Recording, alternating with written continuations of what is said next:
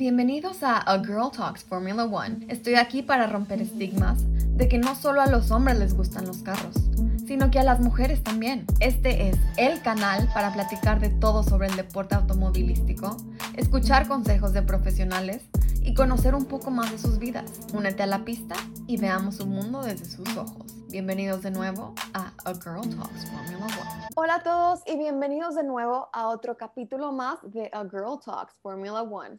Con ustedes su servidora Manena Manotú y el día de hoy les tengo un invitado súper especial que aparte es parte de mi familia. Bienvenido Marcelo, muchísimas gracias por estar aquí. Muchas gracias a ti, ¿cómo están?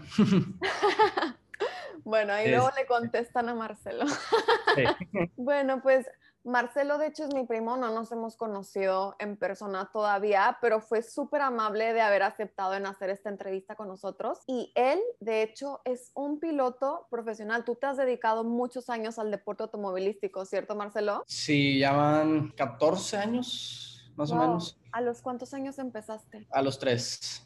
Chiquitito. Más o menos. Es cuatro años, más o menos. ¿Y, quién te adentró a, a todo ese mundo? Mi papá.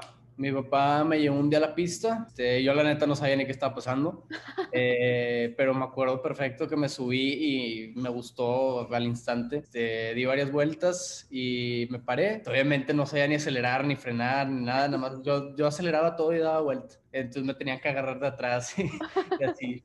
Y poquito a poquito fui, fui subiendo categorías, pero sí, fue mi papá el que me metió en todo el mundo. Padrísimo. Y cuéntanos, ¿tu papá también se dedicaba a a, correr carros? ¿O, cómo fue que él te quiso meter a todo eso?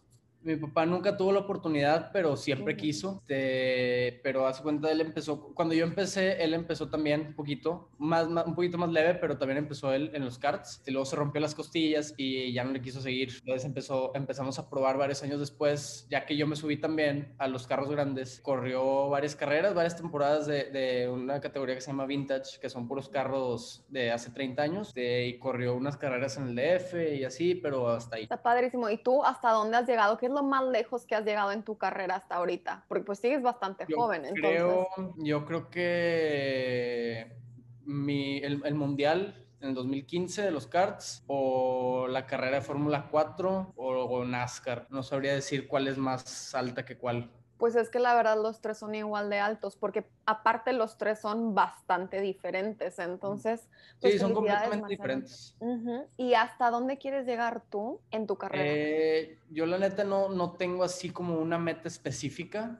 Yo nada más quisiera seguir corriendo. Estaría padre correr en Europa, más que nada. Claro. Las 24 este, horas. Este, yo me quisiera ir más por el lado de, de endurance, o sea, de WEC, más que nada. O sea, los GT3, los DPI y todos esos. Oye, y cuéntanos algo. O sea, ¿tú te ves como piloto de carros en un futuro o se te antojaría hacer algo más? Ahorita lo ves esto más como un hobby.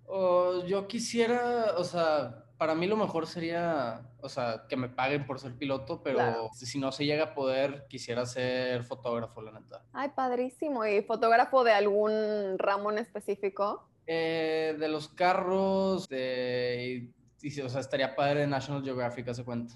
Sí, muy padre. ¿Y alguna vez has tomado alguna foto así como muy artística?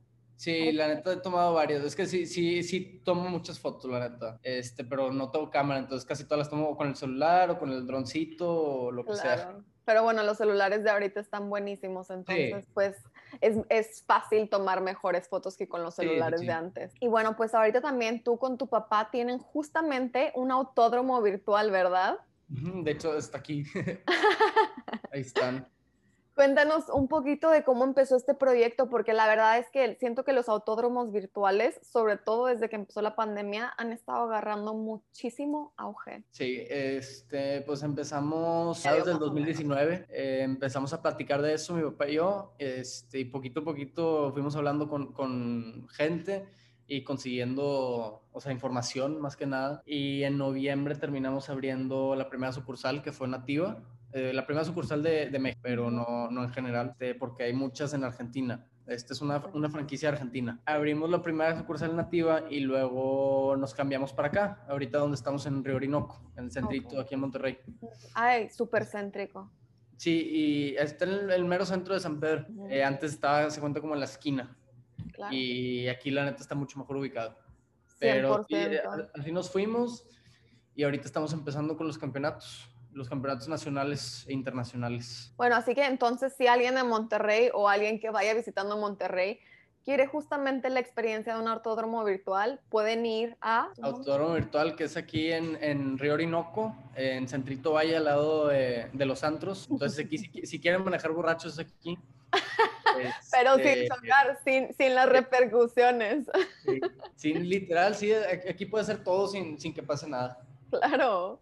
Oye, cuéntanos cómo nació la idea, o sea, ¿qué fue lo que los motivó a abrir un autódromo virtual? Porque la idea está bastante original, la verdad. Pues yo, es que yo me metí al mundo de los simuladores desde bien chiquito. O sea, empecé como en el 2016 y, tienes que estar en ese mundo para poder practicar para tus carreras también, ¿no? Eh, sí, pero sí no. O sea, ayuda bastante, pero yo no lo veo como un requisito. Pero sí, sí ayuda mucho para aprenderte la pista y entender un poquito mejor los carros. Pero los carros tienen que estar muy parecidos a la vida real para que en realidad, o sea, entiendas algo de eso. Pero las pistas sí es, es, es una ayuda muy fuerte los simuladores para las pistas, más que nada. Oye, entonces tú estabas en el mundo de los simuladores y así fue como se te ocurrió la idea a ti? Eh, no, se le ocurrió la idea a mi papá. En 2016 empecé a darle yo así poquito, pero no había mucha gente aquí en México que le daba. Y luego empecé a descubrir así que había mucha gente que le daba. Y mi papá y yo empezamos a platicar y se le ocurrió la idea y ya terminamos abriendo el, local varios meses después. Está padrísimo eso porque básicamente son los pioneros en Monterrey, ¿no? de esto en realidad en México. Porque hay muchos lugares que tienen un simulador, pero nada más tienen uno. O sea, y lo rentan 15 minutos y es nada más para dar vueltas. Aquí sí, hay competencias. Sí, claro. Cuéntanos un poquito de las competencias que haces, porque que hacen, perdón, porque las he visto anunciadas bastantes veces en Instagram y hasta dan premios y tienen patrocinadores y todo, ¿verdad? Sí, este, el primer campeonato fue de Pollo Loco.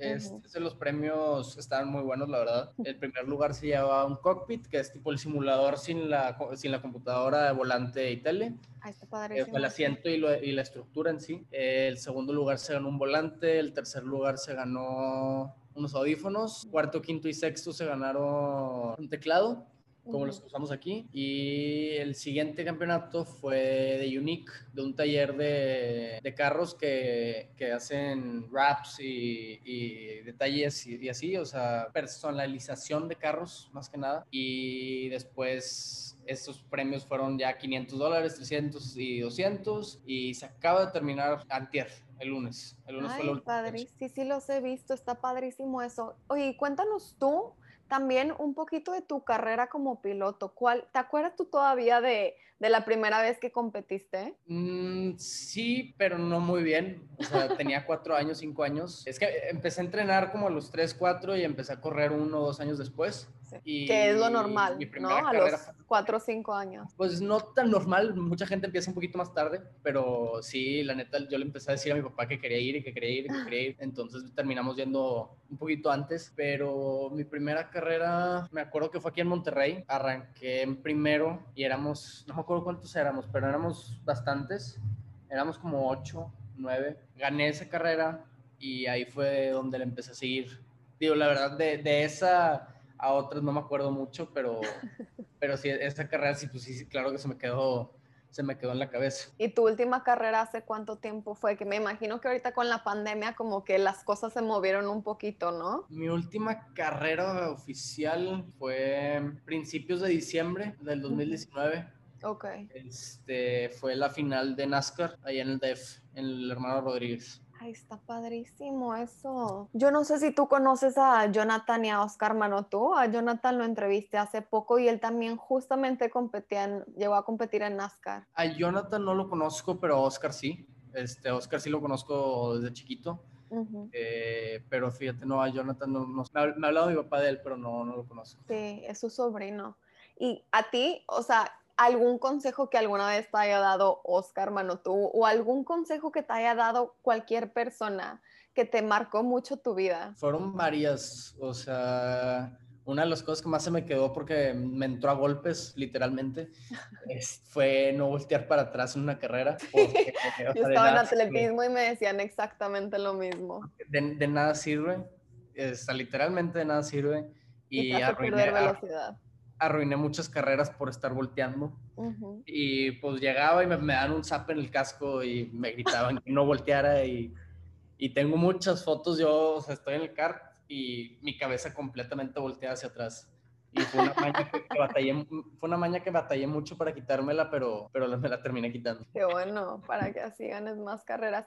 Y de lo que me dijiste ahorita de karts, de NASCAR y de la Fórmula 4, o sea, los carros son bastante diferentes. ¿Tú en cuál te sientes más a gusto manejando? El que más me siento a gusto es en el NASCAR porque es lo último que corrí, es lo que más estuve corriendo los últimos cuatro años, pero el que más me ha gustado, yo creo que los karts, es que son cosas muy diferentes, entonces no, puedes, no puedes comparar, pero la neta los karts y el Fórmula 4 sí son, son muy, muy divertidos. Yo la verdad es que soy malísima manejando cualquier cosa, pero siento que los karts ha de ser lo más fácil, ¿no? Pues no, o sea, sí, no, porque hay unas cosas que son más fáciles. O sea, en, los karts uno te tienes que andar preocupando por nada más que manejar. Ajá, ajá. Como un poquito como los carritos chocón. Ajá, o sea, tú no tienes que preocupar por nada más que manejar y decirle lo que sientes en el carro al, mecánico. Claro. En NASCAR y en Fórmula 4 ya te tienes que estar metiendo con el balanceo del freno o decir más cosas que, que de qué moverle, o sea, tienes que llegar a decirle al mecánico qué quieres que le haga. ¿Y a ti cuál ha sido tu, tu mayor logro en tu carrera hasta ahorita? Creo que noveno en el mundial o, o, primer lugar en Asia. Ay, qué padre. Felicidades, Marcelo. Gracias. What do you do if you're not a driver?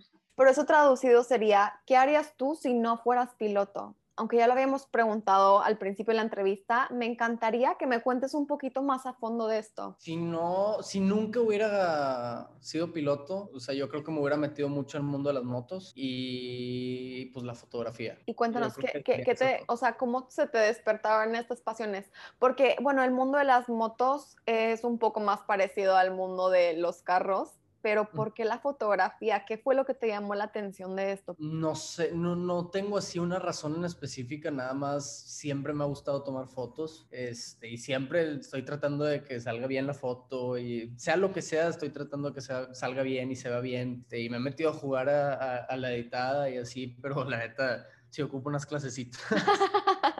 Nada mejor que unos buenos tutoriales de YouTube. Oye, Marcelo, ¿y alguna, algo más que nos quieras contar? ¿Alguna experiencia que te marcó la vida o, algún recuerdo que tengas que de verdad te haya marcado o que sientes que te ha formado como la persona que eres hoy? Pues yo creo que mis primeras temporadas en NASCAR eh, me ayudaron a crecer bastante, como piloto más que nada, porque la neta, las primeras temporadas yo llegué en último y en medio, o sea, ahí me movía, o sea, ya, ya empecé a aprender más y y, a darle mejor. Y cuando me cambié de equipo, se compró Rally, empezó a ir mejor. Y ahí fue donde empecé a tener los podiums y, y, la, la, vez que gané y así. O sea, ¿sientes que tu carro era diferente? ¿Sientes que tenías un mejor carro ya con tu nuevo equipo? No mejor carro, pero siento que me entendía mejor con el equipo. Claro, y eso es súper importante, tener apoyo de todo tu equipo.